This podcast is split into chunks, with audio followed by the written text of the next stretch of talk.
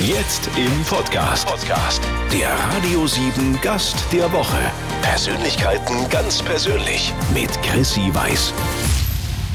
Wir freuen uns über Domian. Haben dich ja immer alle nur beim Nachnamen genannt, dein Berufsleben lang. Ne? Jürgen Domian. 20 Jahre lang der Telefonseelsorger des WDR.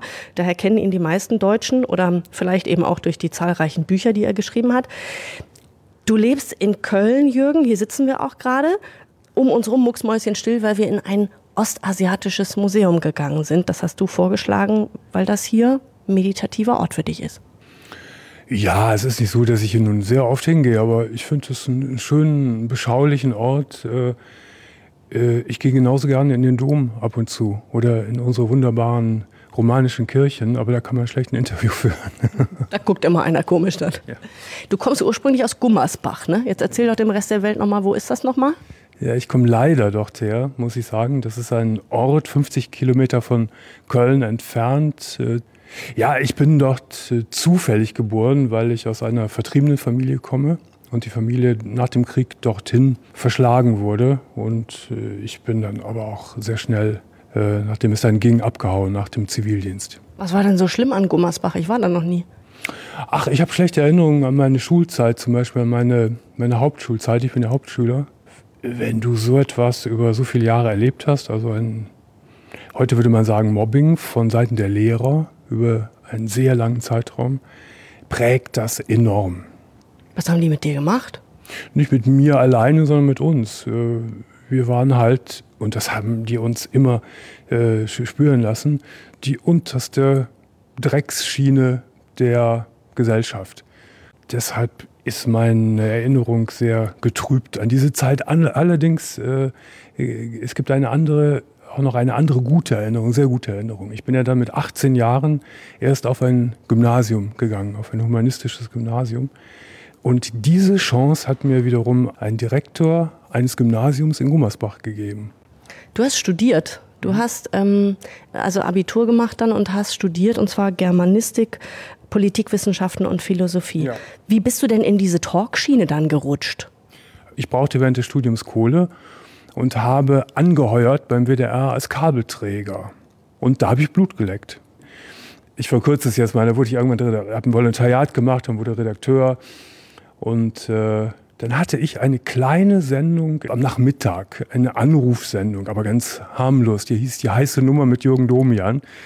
Und die lief sehr, sehr, sehr gut. Und als dann eins live ins Leben gerufen wurde, sagte mein damaliger Chef, der Fritz Pleitgen, Herr Domian, ich möchte irgendetwas mit äh, Talk und äh, Telefon haben. Dann fuhr ich nach Amerika in Urlaub und sah dort die Talk Radio Hosts, sowas kannte man hier ja gar nicht, die eben auch bimedial gearbeitet haben mit äh, Radio und Fernsehen. Und dann kam ich zurück, habe ihm das vorgeschlagen, da meinte er, na, ob das hier funktioniert. Ja, und so kam es. Und dann funktionierte das gleich um 1 Uhr wie Sahne und dann blieb es bei 1 Uhr. Jürgen Domian, über 20 Jahre lang hast du das gemacht. Du hast den Menschen nachts am Telefon quasi die Beichte abgenommen. Ja? Mördern, ähm, Lottogewinnern, äh, Menschen mit schweren Schicksalen, Menschen mit schweren Krankheiten, ähm, ja, Menschen, die was auf der Seele hatten. Ja, nicht nur. Wir haben auch über gesellschaftspolitische Themen gesprochen, über politische Themen, auch wenn es große Themen waren, wenn es polarisiert hat. Was hat denn die Nacht, wo der Sendetermin lag, zutage gefördert?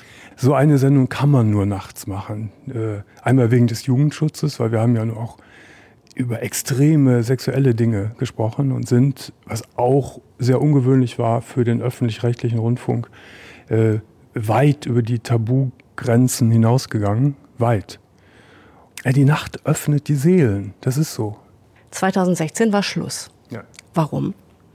Äh, ganz eindeutig, weil äh, ich gesundheitlich an meine Grenzen gelangt bin. Ich hätte das gerne noch lange gemacht. Das hat wunderbar funktioniert. Es gab eine deutschlandweite Akzeptanz.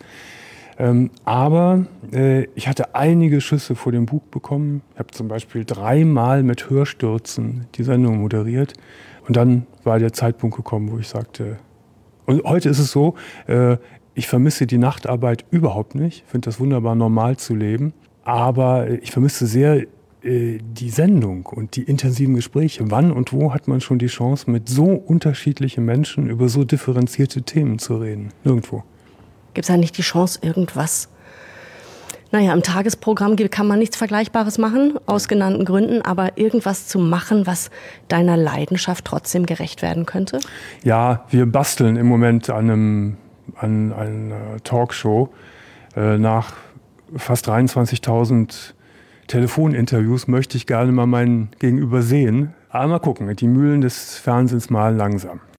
Was hast du denn, wenn du das schaffst, zusammenzufassen, was hast du gelernt über den Menschen und die Gesellschaft in diesen 20 Jahren sich anhören, was da unter der Oberfläche alles ist? Ja, das ist eine, eine schwierige und sehr richtige Frage. Wenn man äh, das so lange gemacht hat, hat das natürlich eine, eine Wirkung auf einen. Es wäre auch schlimm, wenn es keine Wirkung hätte. Mein Menschenbild ist schlechter geworden dadurch, weil ich mit so viel äh, Gewaltopfern und aber auch Tätern gesprochen habe und in Abgründe geschaut habe, die ich mir vorher nicht so habe ausmalen können, was Menschen imstande sind, Menschen anzutun. Auf der anderen Seite, und das wiegt es für mich wieder auf, habe ich in dieser Sendung so grandiose Leute kennengelernt, mutige Menschen, couragierte Menschen, Menschen, die schwerste Schicksale hatten, die dann ihr Leben in einer Art und Weise gemeistert haben, wo ich oft da saß und dachte, das würde ich nicht schaffen ich ziehe tausendmal meinen Hut und Respekt, Respekt, Respekt. Und das hat es mir wieder aufgewogen. Dass der Mensch schlecht ist und dass er Abgründe hat, ist halt wie es ist. Äh, damit muss man umgehen lernen. Aber es gibt eben auch die wunderbaren Sonnenseiten des Menschen. Die Nacht öffnet die Seelen, hat Jürgen Domian gesagt, gerade eben erst zu uns. Und er muss es wissen, denn er hatte in seiner Talkshow in Radio und Fernsehen zwei Jahrzehnte lang Einblick in die seelischen Abgründe seiner Anrufer. Welches ist die kurioseste Geschichte, die dir auf Anhieb einfällt? Äh, das kann man wirklich nicht so sagen, weil diese Sendung voll voller Kuriositäten war, wirklich voll voller abgefahrener Sachen. Ich sage mal ein Beispiel, aber das ist jetzt nicht äh, die Nummer eins, aber das, das war damals schon für mich äh, und für alle Zuschauer und alle Zuhörer völlig irre. Nämlich als der erste Anrufer zum Thema Objektsexualität anrief. Ähm, das war ein Mensch, der sehr glaubhaft und sehr eloquent und freundlich anfing zu erzählen, dass er ein Liebesverhältnis und ein sexuelles Verhältnis zu seiner Heimorgel hat. Das war ein ganz seriöser Mann, ganz äh, normaler Mensch. So, und dann erzählte der und ich, während er erzählte, äh, bekam ich immer größere Ohren und äh, das Interesse wuchs. Und er erzählte, dass er keinen Menschen erotisch findet und keinen Menschen lieben kann. Platonisch schon, er hat seine Freunde, aber nicht erotisch und sexuell. Und er leitete das so her, dass, dass wir alle, wenn wir, wenn wir Kinder sind und jugendlich sind, dass wir äh, Gegenstände haben, die wir mögen. Kuscheltiere, die wir anfassen, streicheln und so weiter. Und irgendwann verliert sich das, wenn man in die Pubertät kommt. Aber bei ihm hat es sich nicht verloren, sondern es wurde in der Pubertät noch intensiviert und spezialisiert. Und das hatte zur Folge, der war damals, ich weiß es gar nicht, Anfang 40, Ende 30, dass er Gegenstände so sieht wie wir Menschen. Der hatte eine Beziehung mit seiner Heimorgel. Ja, und ähm, er sagt, das Allerwahnsinnigste äh, ist für ihn, wenn er die hintere ähm, Verkleidung der Orgel, der Orgel abnimmt. Dann zieht er sie aus. Quasi, im übertragenen Sinne. Wenn ich eins gelernt habe, gerade in Sachen Sexualität, ist, wie facettenreich Sexualität ist. Was ein riesen Kaleidoskop Sexualität und Erotik ist. Früher hat man gedacht, na, es gibt die, gibt die Heterosexuellen und die Homosexuellen, Schluss aus, basta, das war's. Äh, aber ich habe im Laufe der Jahre so viele Schattierungen mitbekommen, sodass ich gar nicht äh, mehr diese klaren Zuordnungen, Zuordnungen mich getraue. Darf man denn auch lachen, wenn man so Geschichten hört? Ja, das habe ich bei dem, bei dem Heimorgelmann am Anfang. Ich sage, entschuldige, ich muss jetzt lachen. Das finde ich so, so bekloppt irgendwie, was du mir da erzählst. Ja, ja, sagt er, das ist mir schon klar, lach mal, aber lass uns reden. Ja, ich sage, okay, dann lass uns weiter reden. Ist das äh, auch so eine Sache, bei der man vielleicht so ein bisschen so einen speziellen Humor entwickelt. Weißt du, ich kenne das so von Krankenschwestern zum Beispiel oder ich kenne das aus meiner eigenen Arbeit früher in der Nachrichtenredaktion. Wenn du mit viel Leid konfrontiert bist, entwickelst du unter Kolleginnen und Kollegen so einen ganz absurden Humor, der dir selber hilft, mit dem umzugehen, was du erlebst mhm. und was du siehst und hörst. Ich weiß, was du meinst. Ähm ich habe mich daraufhin oder wir haben uns daraufhin oft beobachtet. Es gab ja nach der Sendung immer eine Stunde Nachbesprechung mit den Psychologen. Und wenn ganz traurige und dramatische Fälle stattgefunden haben, hätte so etwas passieren können, was auch völlig okay ist. Ich kenne das auch aus meiner Krankenhauszeit, als ich äh, Zivildienstleistender war. Nee, das war bei uns nicht so. Ich kann dir nicht sagen, warum. Es war nicht so. Vielleicht lag es daran, weil wir eben nicht den ganzen Tag damit konfrontiert waren, sondern nur eine Stunde. Was ist denn was, was dich schockiert hat in den Jahren oder was dich betroffen gemacht hat, wenn du ähm, resümierst auch? Was ich schon sagen kann, was mir am meisten immer an meine Substanz ging, ja wirklich an die Substanz, ja, dass ich ratlos war. Das waren die Gespräche mit, mit Sterbenden und die Gespräche mit Menschen, die gerade äh, einen Menschen verloren haben. Weil wir alle, meine Mitarbeiter und ich auch, natürlich da an Grenzen stießen, die kann man nicht überschreiten. Und was will man einer Mutter sagen, deren Kind ermordet wurde? Da gibt es keinen Trost. Aber ich habe gelernt, dass es schon etwas hilfreich ist, wenn man für jemanden da ist, wenn man zuhört, wenn man jemanden vielleicht eine Weile mitträgt. Das ist schon etwas. Das ist besser als nichts. Also solche gravierenden Fälle äh, nimmst du mit nach Hause. Viele der Fälle sind für einen Menschen schwer zu ertragen, wenn man zuhört. Für einen Menschen, ähm, für eine Frau, für eine Mutter, wenn ich jetzt aus meiner Perspektive spreche, schwer zu ertragen. Wie hast du das denn ausgehalten? Tja, das kann ich ja auch nicht so im, im Einzelnen sagen. Ähm, wahrscheinlich, weil die Sendungen bestanden ja nicht nur aus solchen Fällen. Ähm, weil immer wieder in den Sendungen auch die andere Seite auftauchte und es ein ganz, eine ganz gute Balance gab. Und aber auch deshalb, weil durch die ach, Tausenden von Mails und Briefen, die wir bekommen haben, ich mich auch sehr, sehr darüber gefreut habe, dass wir mit dieser kleinen, in der Nacht versteckten Sendung so viel helfen konnten. Ich habe mich ja über solche Mails und Briefe immer viel mehr gefreut als über gute Fernseheinschaltquoten. Weil das war so, das war so ehrlich. Das, da haben Menschen, die, die schwere Trauer und Krankheit ertragen müssen, haben sich bedankt. Was, was gibt es Schöneres? Und das war bis zum Schluss eine große Motivation für meine Mitarbeiter und mich. Mit Moderator und Autor Jürgen Domian in Köln in einer mucksmäuschenstillen Location. Wir sind die Einzigen, die hier irgendwie laut plappern, denn wir sind wo, Jürgen? Im Ostasiatischen Museum in Köln ein sehr stiller Ort, ein sehr feiner Ort, wenn man sich hier umschaut. Hier stehen überall Vasen und alte Möbel aus Japan. Randalieren dürfen wir hier nicht. Nein, nein, nein, nein, nein. Und äh, ja, wie nennt man diese Art von, von Malereien? Da schau mal da vorne, wie nennt man das? Oh, ich bin da so ein Kunstbanause. Ich, ich weiß es nicht. Das sieht aus wie Bleistift und dann so drüber gewischt. Ja, ja, genau sowas, ja, ja. Also wir lernen hier noch, also ich lerne hier auf jeden Fall noch was dazu. Jürgen, du hast ähm, in deiner Talksendung im WDR 20 Jahre lang den Kummer und ähm, ja, die, die Themen der Deutschen ähm, hast du dir angehört. Und um das zu verdauen, hätte manch einer Halt im Glauben gesucht. Wie ist das mit dir? Glaubst du an Gott? Welchen Gott meinst du? Hm, man kann ihn ja unterschiedlich nennen, aber womöglich gibt es unterm Strich entweder einen oder keinen. Warum? Es, ja auch, es könnten ja auch mehrere Götter da sein. Also diese Frage ist sehr schwer zu beantworten. Woran glaubst du denn? Ich kann, ich kann sie insofern beantworten, dass ich, ich war viele Jahre äh, sehr engagierter Christ. Sehr engagiert. So engagiert, dass ich damals kurz, kurz vor dem Theologiestudium stand und wollte Theologe werden. Und dieser Glaube ist sechs Monate, ungefähr ein halbes Jahr vor dem Beginn des Studiums zusammengebrochen. Heute bin ich froh, dass es vorher passiert ist und nicht während oder gar danach. Und danach gab es eine Zeit. Äh Jetzt warte mal, warte mal, ich hänge noch. Ähm, mein Gehirn hängt noch. Wieso bricht denn so ein Glaube einfach zusammen? Da warst du ja schon 19, 20, 21 Jahre ja. alt wahrscheinlich. Ja. Wie kommt das denn von jetzt auf gleich, dass dein Glaubensgerüst zusammenfällt? Ja, das war so. Ich hatte, also ich war wirklich sehr, sehr fast fanatischer Christ. Und dann hatte mein Philosophielehrer mir äh, erzählt, das wusste ich vorher nicht, dass die größten Kritiker des Christentums die Philosophen Nietzsche und Feuerbach sind. Und ich in meiner Arroganz und Hochnäsigkeit sagte mir so, na, du musst deine Gegner kennen, jetzt liest du die mal. Und dann begann ich zu lesen und zu lesen und äh, mein Glaubensfundament bekam immer mehr Risse, Risse, Risse, Risse, Risse, Risse. Und dann stürzte das wirklich innerhalb von einem halben Jahr komplett ein. Ich konnte es nicht mehr glauben. Im wahrsten Sinne des Wortes. Das hat dich krank gemacht tatsächlich. Ja, es hat dich in die Bulimie gestürzt, ne? in, in eine Krankheit, die, ich sage es jetzt mal ganz platt, aus Fressen und Kotzen besteht. Ja, das war die existenziellste Krise meines Lebens.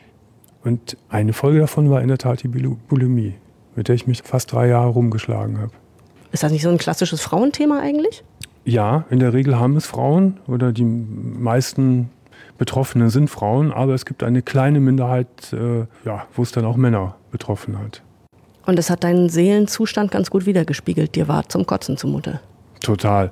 Das war eine ganz nihilistische Zeit und äh, ich habe damals auch gedacht, du wirst, du wirst nicht mal 40 oder 35. So finster war mir das Leben. Und heute? Heute ist das Leben sehr sonnig. Gott sei Dank. Gott sei Dank, ja. Ja, Gott sei Dank. Nicht Gott sei Dank vielleicht, sondern ähm, Gott, ja. irgendwem sei Dank. Ja, nee, das ist schon okay. Ich bin dann äh, von dem, auch von dem Atheismus weggekommen. Und dann begann eine lange Zeit des Suchens, bis ich vor äh, 17 Jahren, und deshalb fühle ich mich auch hier recht wohl, ähm, durch Zufall mit dem Zen Buddhismus in Kontakt gekommen bin. Wir sitzen, im, wir sagen es für alle, die später eingeschaltet haben, im Ostasiatischen Museum in Köln. Ja. Ich würde so gerne unseren Hörern was an die Hand geben, weil du aus dieser tiefen Lebenskrise der Bulimie und dieses Verlustes des Glaubens, nenne ich das jetzt einfach mal so in Anführungszeichen, du hast da wieder rausgefunden. Wie funktioniert denn das? Da sitzt der eine oder andere jetzt zu Hause und mhm. würde vielleicht bei Domian anrufen, wenn er könnte, wenn es die Sendung noch gäbe, weil er auf Deutsch die Scheiße an der Hacke hat und sich ganz furchtbar fühlt und in einem tiefen schwarzen Loch hängt. Wie schafft man es wieder raus? Also die Frage ist mit Mann nicht zu beantworten, wie man das schafft. Ähm, ich habe für mich das große Glück gehabt, äh, worüber ich sehr stolz bin. Äh, ich bin ohne eine Therapie daraus gekommen. Das muss aber nicht beispielhaft sein. Es gibt viele, viele Menschen, die schaffen das einfach nicht und da ist auch nichts Schlimmes dran. Aber man sollte, das habe ich meinen Leuten auch immer im, äh, in der Sendung gesagt, man soll auch nicht denken, ich walze mich jetzt zu einem Therapeuten und mach mal. So funktioniert das nicht. Nee, die, die, Therapie ist ja nur so gut wie der Patient, ne? Wie man das selbst will, ganz genau. Und deshalb sollte man immer, äh, auch in der Alkoholsucht oder bei anderen, bei Drogensüchten, erstmal mit allen nur denklichen Mitteln versuchen, es alleine zu schaffen. Und ja, wenn man in, in Glaubenskrisen ist, da gibt es keinen allgemeinen Rat. Das ist sehr schwierig. Ich habe jetzt in der Sendung immer so eine total triviale Rubrik, die kommt mir fast ähm, beknackt vor jetzt, weil unser G äh, Gespräch ist so tiefgründig. Philosophiefragen, wo wir es von Philosophie hatten, aber die sind nicht so tiefgründig, wie du jetzt vielleicht denkst. Es sind entweder oder Fragen, damit wir dich noch ein bisschen besser kennenlernen. Ja. Denn du hast ja nicht nur diese tiefgründige ja. Seite, sondern du hast ja auch eine ganz normale menschliche Seite, sag ich mal, im Alltag und so. Deswegen triviale Fragen aus dem Leben. Füller oder Kugelschreiber?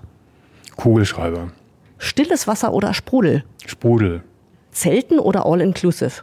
Ah, Zelten. Apple oder Android? Apple. Sportwagen oder Familienkutsche? Geländewagen. hierher bist du mit dem Fahrrad gekommen? Hierher mit dem Fahrrad, ja. Aber ich gehe oft auf sehr weite Reisen und deshalb fahre ich einen Geländewagen. Sehr weite Reisen in Richtung Skandinavien, ne? Ja, bis zum Polarkreis und noch höher, nach Lappland. Kommen wir auch nachher noch drauf. Slipper oder Sneakers? Was hast du für Schuhe an? Na, das sind äh, australische Arbeiterschuhe. Die trage ich fast nur. Crosstrainer oder Couch? Crosstrainer. Hund oder Katze? Hund. Kann man jetzt schnell. Ja, ich bin äh, gegen Katzenhaare allergisch. Und dann hat sich das erübrigt. Ja, insofern ist das kein Thema, der Hund. Yes. So, und die Gretchenfrage am Ende: blond oder brünett? Ach Gott, das kann ich nicht beantworten. Mal gucken, was guck, kommt. Guck dich mal gerade an, sag ich mal schwarz. Ja, danke, danke, danke. Deutschlands äh, ehemaliger Telefonseelsorger Nummer eins in Radio und Fernsehen, Jürgen Domian. Du lebst in Köln, wir sitzen im Ostasiatischen Museum. Wahrscheinlich rede ich viel lauter, als hier je ein Mensch gesprochen hat, weil hier immer alle nur so durchschleichen und sich ganz ehrfürchtig die Kunst hier anschauen. Du hast diesen Ort gewählt, weil du ihn sehr magst. Ähm, Du lebst in Köln, das ist eine sehr bunte Stadt, das ist eine sehr tolerante Stadt. Ich vergleiche so ein bisschen mit Hamburg, da komme ich ursprünglich her. Äh, jetzt habe ich aber gelesen, dass du aus der schwulen Szene in Köln trotzdem immer mal wieder angefeindet worden bist. Warum? Was hast du denen getan? Ich weiß, worauf du anspielst. Ähm, die Schulenszene früher, die mochten nicht, wenn jemand sagt, ich bin bisexuell. die unterstellten äh, dann immer, dass man zu feige ist, zu sagen, man sei schwul. Ach so, dass man sagt, ich bin bi, dann bin ich doch so ein bisschen normal, ja, in Anführungszeichen. Genau, Aha. Genau. Und das ging mir dann irgendwann so auf die Nerven, dass ich sagte, okay, dann sage ich jetzt immer, ich bin schwul. Ist mir auch völlig wurscht. Aber äh, ja, so absurde Dinge gab es. Stimmt das, dass du nie mit jemandem zusammengelebt hast? Ja, das stimmt, ja. Warum nicht? Ich weiß nicht, das liegt wahrscheinlich in meiner Natur, dass ich, ich bin, äh, ich bin äh, von Hause aus, von Geburt an, glaube ich, ein Einzelgänger. Aber du hast ja schon Partnerschaften. Das heißt, man besucht sich dann gegenseitig. Ja, und ich fand das immer wunderbar, dass man sich aufeinander freuen konnte, dass man nicht zusammen. Ohne die dreckigen Socken. Ja, genau, ganz genau, genau. Aber ich, ich will das gar nicht jetzt schlecht reden, wenn die Menschen zusammenwohnen mit ihren Geliebten. Das ist sicher genauso richtig und äh, wunderbar. Aber bisher war es nicht meins. Vielleicht äh, kommt es noch mal. Mal gucken. Das ist das Abenteuer des Alters, also des ganz alten Alters dann. Jetzt bist du ja so mittelalt. Was, bist denn du? Ende 50, 60? Mhm. Mhm. Mhm. Ich möchte nicht darüber sprechen. Diese Frage ist nicht zugelassen. Nee, mit dem Altern, das finde ich wirklich schwierig. All dieses ganze Gerede, ah, ist doch toll, wenn man altert und so, ich finde das grauenhaft. Warum? Naja, grauenhaft. Naja, weil äh, die Luft wird immer dünner um dich herum. Die Wahrscheinlichkeit, dass, dass der Tod immer näher kommt, ist immer größer. Und ich habe eine ganz alte Mutter, die fast 90 ist. Das finde ich ganz traurig. Sie hat alle Leute verloren, die ihr wichtig waren. Also ich bin noch da, aber alle anderen sind weg, alle sind tot. Das Einzige, was ich wirklich großartig am, am, am Älterwerden finde, ist, ähm, ja, dass eine geistige Entwicklung damit einhergeht. Ich würde gerne mein jetziges Wissen, meine Erfahrung und meine Sicht auf die Welt transformieren in einen 35-jährigen Körper. Das wäre es. Schreib das mal auf den Wunschzettel. Ja, genau. Du engagierst dich ja sozial unter anderem auf der, äh, machst du das noch, auf der Palliativstation in der Uniklinik hier? Ja, ja, ja. Ähm, jetzt ganz kurz, weil das Wort Palliativ nicht jedem geläufig mhm. ist, denke ich. Das ist ja für sehr kranke Menschen, ähm, wo es nicht mehr um die Heilung geht der Krankheit, sondern um die Linderung. Ja, es geht um die Linderung und es geht darum, äh, den, dem letzten Teil des Lebens, der manchmal dann sehr kurz ist, noch so viel Lebensqualität wie irgend möglich zu bieten. Dein Vater ist auf so einer Station gestorben, ne? Ja, hier in Köln, im Military House, ja. Mal, das, ähm, ich, ja, jetzt guck mal, jetzt stotter ich schon. Das ist natürlich total unprofessionell für eine Moderatorin. Mein Vater ist vor ein paar Wochen auf so einer Palliativstation verstorben.